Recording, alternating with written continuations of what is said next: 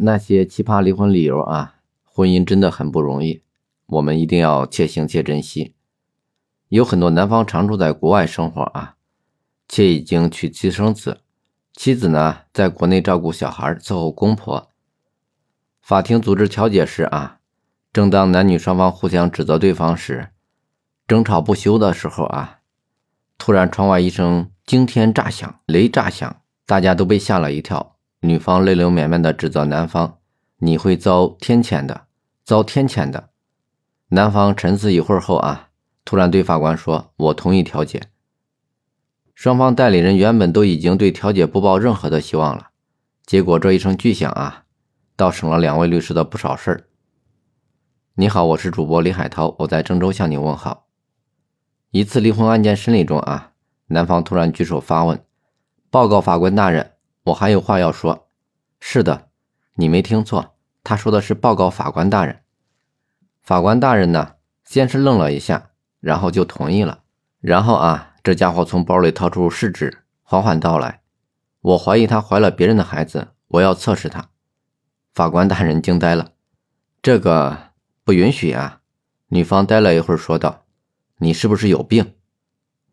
后来女方坚持离婚。法庭调解离婚成功，男方又来了一句：“你是不是感觉好轻松？恭喜你终于突围围城。虽然我们散伙了，但我们以后还是好朋友。待会儿一起吃个中午饭吧。”女方没有说话，冷冷的一笑。你说男方是怎么想的？为了离婚，什么阴招损招都能想得出来。哎，你看啊，这里有一个最可笑的离婚案件。男方指责女方有外遇，法庭调解出示证据。男方拿出一张女方与一名男子的亲密照片，交递给法庭。拿到一看啊，在法庭上愣是没憋住笑了。照片上的男子居然是某某明星，女方是某某明星的脑残粉。P.S. 出来的偶像的合照也是醉了啊。下面这位更奇葩啊，这位女士起诉离婚，原因是 A 和 C 搞不伦恋。A 男不跟女 B 在一个房间睡，老跑去和 C 睡，A 男和 C 一起上厕所，很久不出来，等等什么的问题。关键 A 的父亲还知道，A 和 C 只是在父亲家的时候会收敛一点。可怜的 B 女和 A 男生了一个孩子，一开始就被算计。这段不伦恋啊，可不是婚后才发生的，一开始就是有预谋已久的，而且是借腹生子的那种。还有啊，男方起诉离婚。到了开庭的那一天，十点开庭，十点十分还没有见男方来，法官打电话给男方，结果男方说这么多年来啊，每次约会他都会迟到，今天离婚了，我就不忍了，我也要迟到，让他等我一次。然后法官大人就告诉他啊，开庭半个小时内不到场的话，视为撤诉。那个男的才着了急，急急忙忙的赶过来，原来这位男士他还在床上躺着没起床呢。男方和女方是在江苏工作的时候认识的，相处一段时间后啊，女方主动要求结婚，婚后啊，女方要求一起到江苏工作生活，结束两地分居的情况，但是男方一直反对，最后还是女方出了一大部分钱在江苏买了房子，两人才住到一起，但共同生活并不是甜蜜的啊，男方对女方很冷淡，连夫妻生活都没有了。有一次啊。女方在男方的电脑里发现他在某网站寻求同性伴侣的帖子，瞬间啊，所有的不理解都有了答案。女方气急的同时啊，将男方告上法庭，要求离婚。你看这个啊，一个离婚案件中，男方是一九六零年出生的，女方是一九八三年出生的，两人曾经二零零五年同居，二零零七年结婚，二零一五年离婚。如今双方啊都是再婚了，而且现在女方要起诉男方，要求分割婚姻期间部分被男方隐瞒的资产。庭审期间啊，法官问男方，女方是否是男方的前妻？男方说年纪大了认不清楚了。律师就说啊，请男方到女方跟前仔细辨认。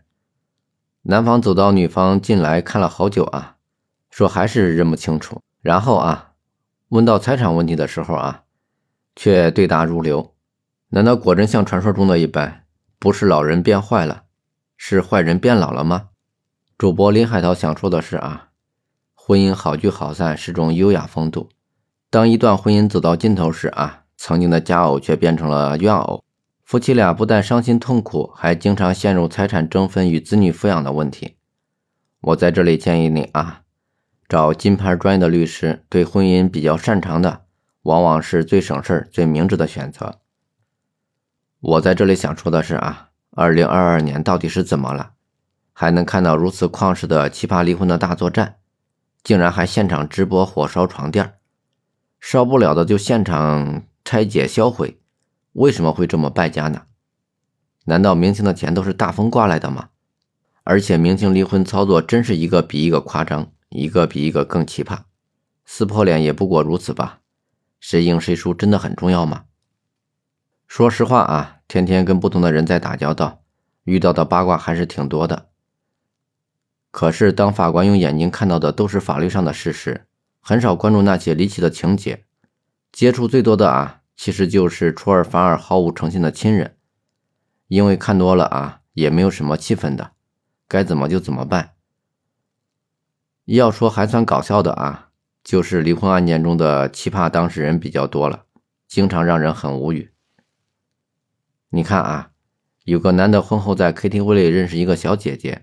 前后给了人家十几万块钱，后来呢就分手了。分手后啊，男子以妻子的名义起诉女方，要求返还。女人到法庭上啊，也认可曾玉的这件事实，但是表示自己要养孩子，要买衣服，要买包包、化妆品什么的，钱都花完了。男的当庭就和女的争吵了起来啊，还扯了一些乱七八糟的事情，被法官制止了。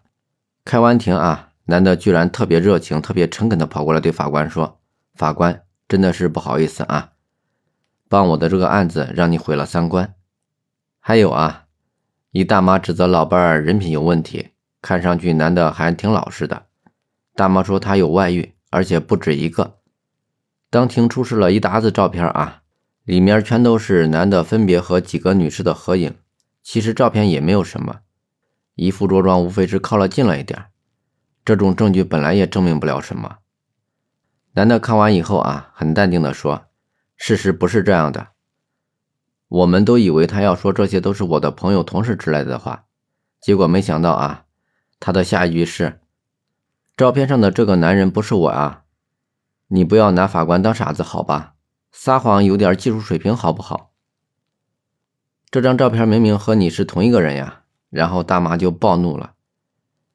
这你都好意思当面耍赖，人品也太有问题了吧！两夫妻在法庭上吵架啊，互相指责对方撒谎，法官和律师都很无聊的在听。突然间啊，女的唰的一声从包里拿出一个大相框，指着相框里的一个人说：“你够胆大的话，你就给你妈再说一次。”在场的人都惊呆了啊！说时迟，那是快啊！男的唰的从包里掏出三根香，冲着照片就摆了上去。还转头对律师一笑，我就知道他会来这一招。这个案子的结局是啊，法官深深的被这对夫妻默契感动了，然后就判了离婚。第一次起诉啊，你懂的。哎，你看啊，今天我们聊了这么多离婚的奇葩事情，好聚好散是种优雅风度。当一段婚姻走到尽头了啊，曾经的佳偶却变成了怨偶，夫妻俩不但伤心痛苦，还经常陷入财产抚养问题。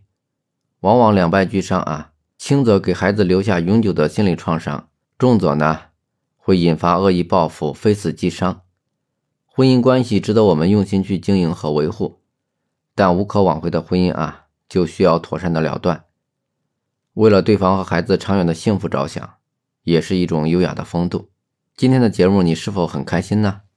如果你也喜欢我的节目呢，那就来我的留言区和我互动交流吧，记得点赞加关注啊！我们下期节目再见，拜拜。